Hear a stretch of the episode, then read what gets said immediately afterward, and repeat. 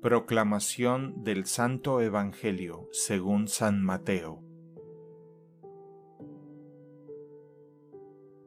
En aquel tiempo Pedro se acercó a Jesús y le preguntó, Si mi hermano me ofende, ¿cuántas veces tengo que perdonarlo? ¿Hasta siete veces? Jesús le contestó, No solo hasta siete, sino hasta setenta veces siete. Entonces Jesús le dijo, el reino de los cielos es semejante a un rey que quiso ajustar cuentas con sus servidores. El primero que le presentaron le debía muchos millones. Como no tenía con qué pagar, el Señor mandó que lo vendieran a él, a su mujer, a sus hijos y todas sus posesiones para saldar la deuda. El servidor arrojándose a sus pies le suplicaba diciendo, Ten paciencia conmigo y te lo pagaré todo.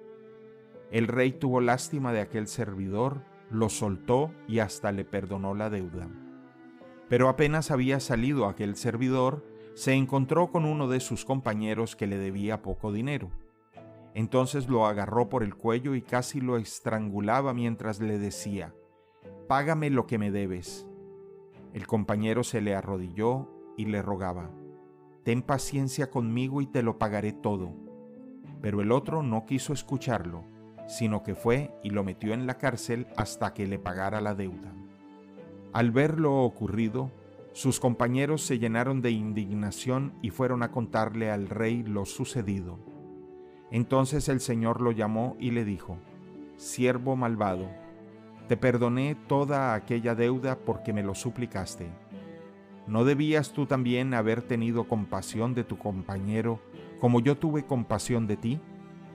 Y el Señor, encolerizado, lo entregó a los verdugos para que no lo soltaran hasta que pagara lo que debía. Pues lo mismo hará mi Padre Celestial con ustedes si cada cual no perdona de corazón a su hermano. Palabra del Señor. El Evangelio del Día es producido por Tabela la app católica número uno para parroquias y grupos.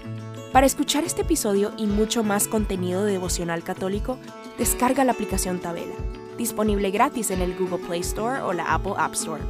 Si eres un líder en tu parroquia, solicita tu parroquia ahora mismo a través de la aplicación y podrás mandar anuncios ilimitados a tus feligreses sin costo alguno.